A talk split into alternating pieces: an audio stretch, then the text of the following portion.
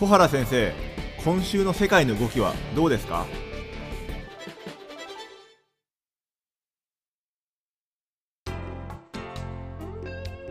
え皆さんこんにちはオートバンクの上田です。皆さんこんにちは東京大学の小原です。え小原先生あの本日はどんな感じでいきましょうか？はい。えー、っと今週から来週にかけてですね、はい。えー、注目点は日韓関係だと思います、はい、あのご存知のように、いわゆる、えー、徴用工の問題をめぐってですね、はい。えー、日韓で対立が、まあ、あちょっと収まらないというような状況の中で、はい、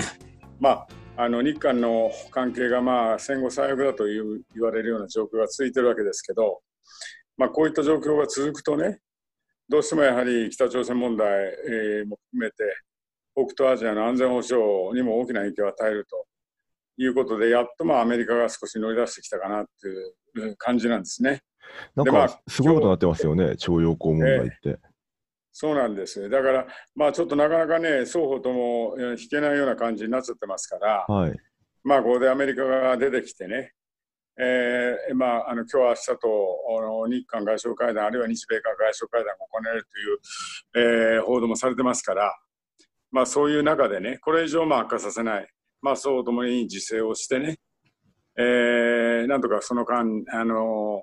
話し合いを進めていくというような状況に持っていければというような形でアメリカがまあ助け舟を今出しているということなんで、うん、この辺の動きをね今週から来週にかけて、え見ていく必要があると思います。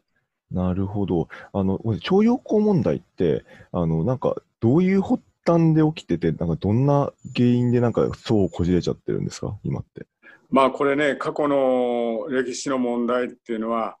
まあ、近隣諸国、特に中国、韓国との関係で、えー、依然としてね、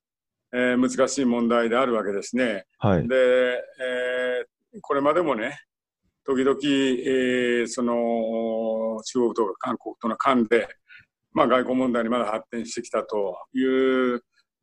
そうした類の問題ですから、うん、なかなか厄介なんですね。これに国民感情が絡みますから、はい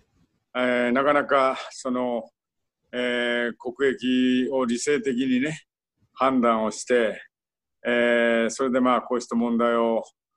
解決して未来志向でっていうのはまあ総論ではね、えー、皆さん頭では分かってるんですけどなかなか、えー、難しいということで今回のケースはねまさにそうしたその、えー、問題が、えー、いくつかのそのことをきっかけにね大きくなってしまったと。その一つのねきっかけはあの僕は2012年、はい、えー、振り返ればね、えー、いわゆるその最高裁にあたる大法院韓国の大法院の判決だと思うんですね。はい、であのこの判決っていうのはねいわゆる旧三菱重工業の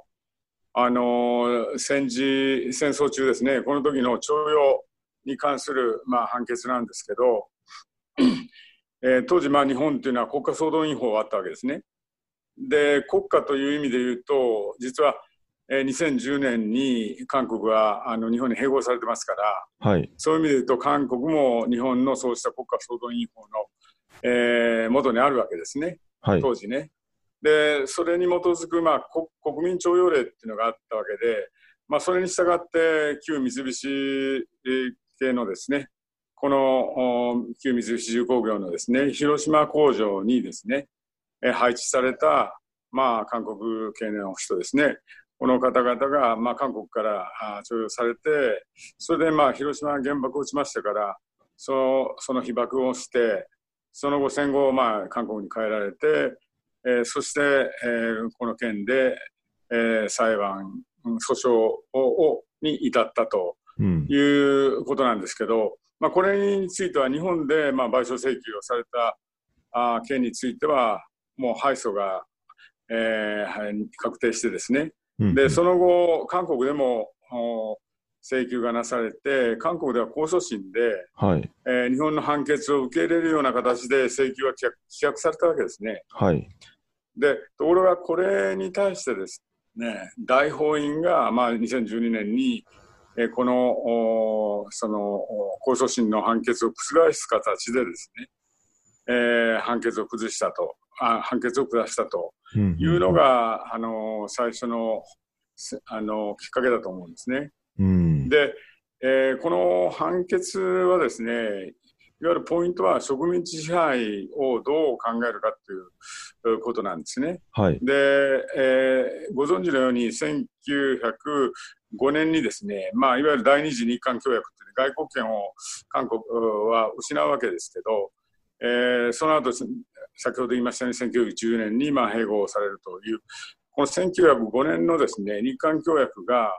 えー国際法上どうだったのかということで言えばですね、実は日韓間で解釈が違うんですね。あなるほど。ええで、あの韓国側からすれば、これは脅迫に基づいて行われた条約なんで、はい。えーそのおこれは合法じゃないと、うん。えー不法な支配がその後つ続いたんだということなんですけど、日本からすれば、これ、国際法上、当時のですね、うん。要するに状況からすればですね、要するに国際法上合法になその条約であって、うん。えーまあ、という解釈ですから、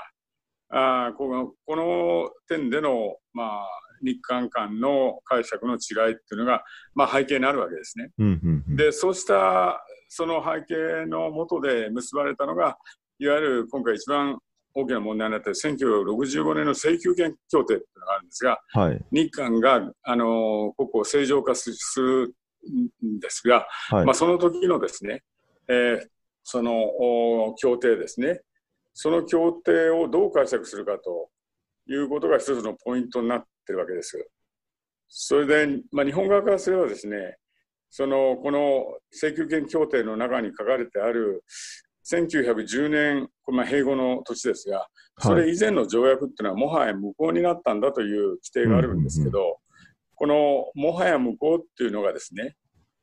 その一体どこから無効になったのかとはい。いう点について日本と韓国で解釈が違うんですね。で、日本では1948年以降、つまり韓国ができて以降の話だとはい。いうことなんですけど、韓国ではもうすべて、えー要するに条約は、すべての条約がですね、この中に含まれているんだということで言うと、先ほど言ったように、このお1905年の第二次日韓協約というのも、これも要するに、えー無効なんだとうん。いうことなんですね。ということは、つまり植民地支配の違法性ということについてですね、えー2012年の大法院判決というのは、それを、まあ、認める形で判決を出したと。うん。うん。それからもう一つは、日本での賠償請求で敗訴した、あるいは韓国の控訴審でもまあ敗訴した、そのあの理由はですね、時効なんですけど、うん。この時効延用も制限をしたわけですね。はい。大法院では。まあ、だからそういった形で、その大法院の判決が、まあ、これまでの、それまでの判決は違った形で出たということで、つまり個人請求権協定ではですね、まあ、あの日本んの政府がですね、これまで国会でもおその答弁をしてきているんですが、はい。あのいわゆる日本、日韓の請求権協定の下ではですね、その個人が裁判所に対してですね、個人として訴えを提起すること自体は妨げられてないと。ああ、なるほど。だけど、だけど、まあ、この1965年の日韓請求権協定によってですね、個人の請求権というのは法的には救済されないことになったんだとうん。いうのが、まあ、日本側のお解釈なんですね。はい。で、こういった答弁を日本はしてきてるもんですから、はい。あのそのいわゆる、えー日韓請求権協定によってですね、うん。まあ、これ、何度も答弁していますし、日本政府は今もお主張してますが、はい。最終的かつ不可逆的に解決、これもまさに最終的にですね、はい。かつ完全にですね、完全かつ最終的に解決済みだとうん。いう、その、従っても請求権についてはいかなる主張もできないんだとうん。いうことを、まあ、あの、日本はあ主張しているわけで、はい。えー今回、まあ、こうした、その、2012年の判決を受けて2015年にもですね、はい。いわゆる実際に、えーその旧三菱、えーさらにはあのーあー当時の新日鉄ですね、あの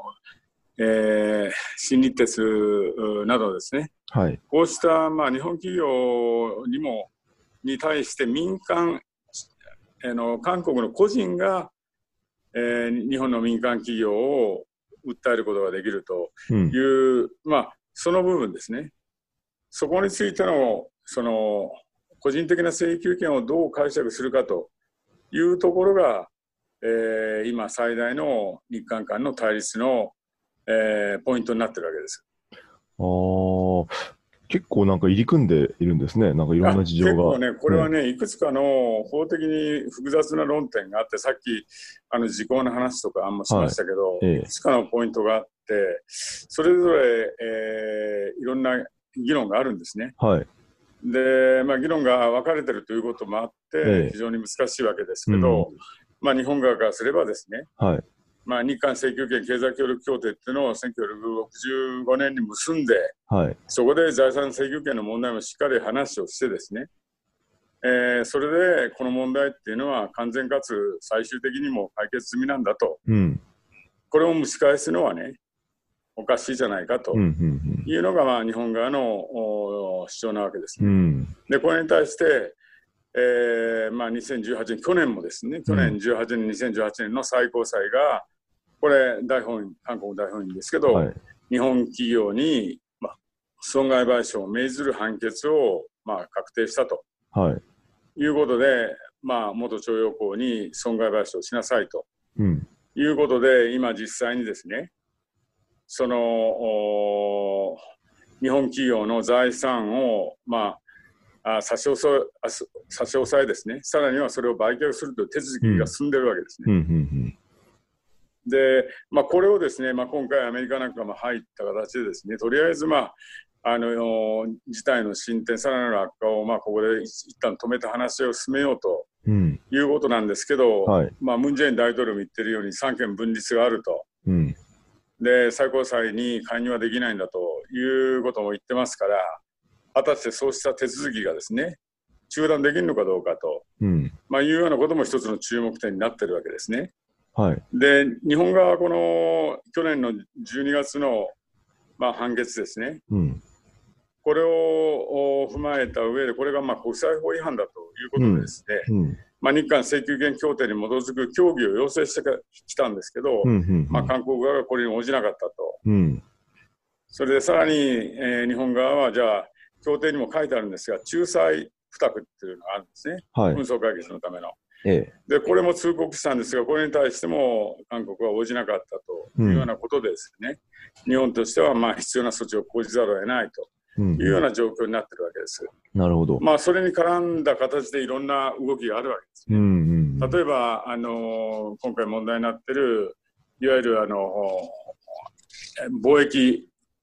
規制の問題ですね。のこれなんかも、要するに韓国側からすれば、えーこの問題と絡めてうん。やっているんではないかと。うん。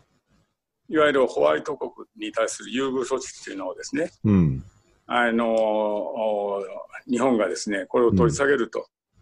えーホワイト国に、まあ、あの韓国はあーリストに入ってるわけですけど、うんまあ、。そこから除外しますよというような形で、えーこうしたこれは動きですね、うん。これ、まあ、政令改正しないといけないんで、まあ、これを閣議決定するということですけど、うん。まあ、これをですね明日本当にえーやるのかどうか、これを延期するのかどうかと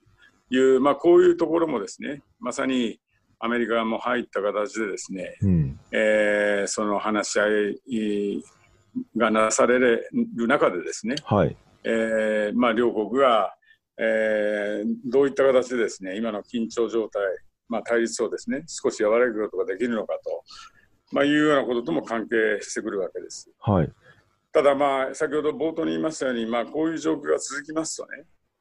やはりそのあの安全保障にも影響を与えますから、ご存知のように日米韓の連携っていうのが、まあ、朝鮮半島の問題では最も大事なわけですけど、はい。この日米間のまあ足並みがまあ乱れるということになってくるとね、まあ、こうしたあの感激をついてついついてですね例えばあの中ロの軍用機が竹島上空の領空侵犯したということがありました。はい。これはあの竹島っていうのはまさに日韓が共にその領有権問題をめぐって対立している、うん、そのそうした、えー、その島の上空に、まあ、中ロの軍用機が入ってくるということで、うん、まあ、これによって、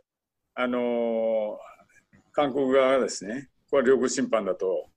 えー、抗議をすればですね日本側もそのこの竹島は日本の領土ですから、うん、歴史的に見てもですねあるいは国際法上も日本の領土で今夜の領土だということですから、うん、あの韓国がこれを領空侵犯だということでね ロシアに抗議するなんていうのはそれはおかしいじゃないかということで、うん、まあ日本は韓国に抗議するわけですね。はい、そうするとまあ日韓の対立が、まあ、さらにここでえー、その進むというようなことになる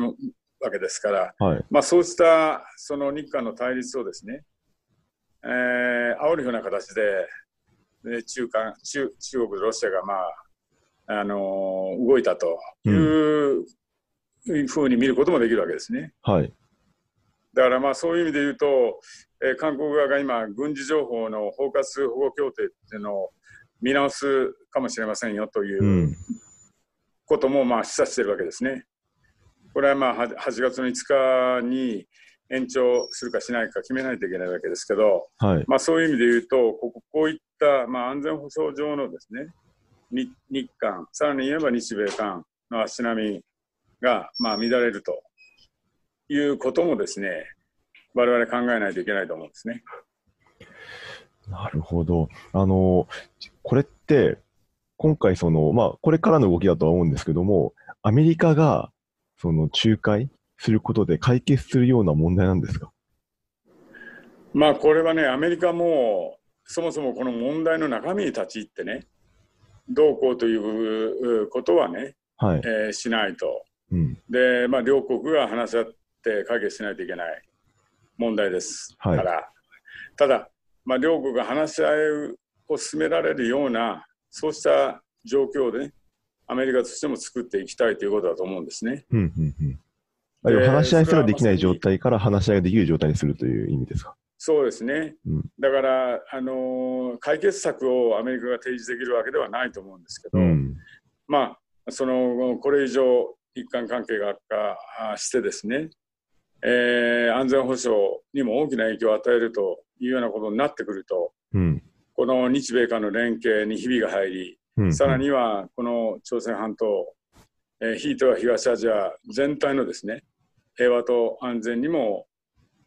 影響を与えるという、うん、まあ、ここのところをですね、えー、アメリカは懸念しているわけですし、もちろん日本も韓国もですね、そこはよく分かっていると思います、ね、まあ、そういった中で、これ、国民感情も絡む問題ですから、どうやってその改善していくのかと、うん、これ考えてみれば2015年にはあの上さんもあの、ね、覚えてらっしゃると思いますけど、はい、日韓は国交正常化50周年っていうのがあってね、うんうん、本当にその時には未来志向でね交流促進していきましょうと、はい、いろんなイベントがあってね、はい、あの非常に、えー、盛り上がって文化あるいは人の交流、観光も含めてですね、はい、今、韓国からもたくさんの観光客来てますよね。うん。まあ、だからそういう意味で言うと、その日韓関係というものがですね、急速にこれだけこう悪くなったというのはね、これはまさに、あの、その、両国政府ともね、えー、望んでいるわけではないと思うんですね。はい、だそういう意味で言うと、まあ、今回のアメリカのこうしたあの仲介努力というものも踏まえてですね、はい、その関係の悪化をここで食い止めないといけないと、私は思いますね。はい、双方の国民感情、相当難しいですから、えー、だからこのあの外交の任に当たってる人たちからしてもですね、はい、これはそうした国民感情っていうのをもう、まあ、踏まえて対応しないといけないという難しさがあると思うんですね。なるほど、なるほど。だから、まあ、そうあの簡単な問題ではないということは、あの我々肝に銘じておかないといけないと思います。ただ、それからもう一つは、まあ、日本としてね、はい。えーきっちりと主張するところはもうきちっと主張していかないといけないと。うんうんで、それはまたね、国際社会の中で日本が言ってることがね、はい。あのー正しいことを言っていると、まあ、日本はあの一貫して法の支配ということをはい言ってきます、きてますが、はい。まさにそうした法の支配を踏まえたようなですね、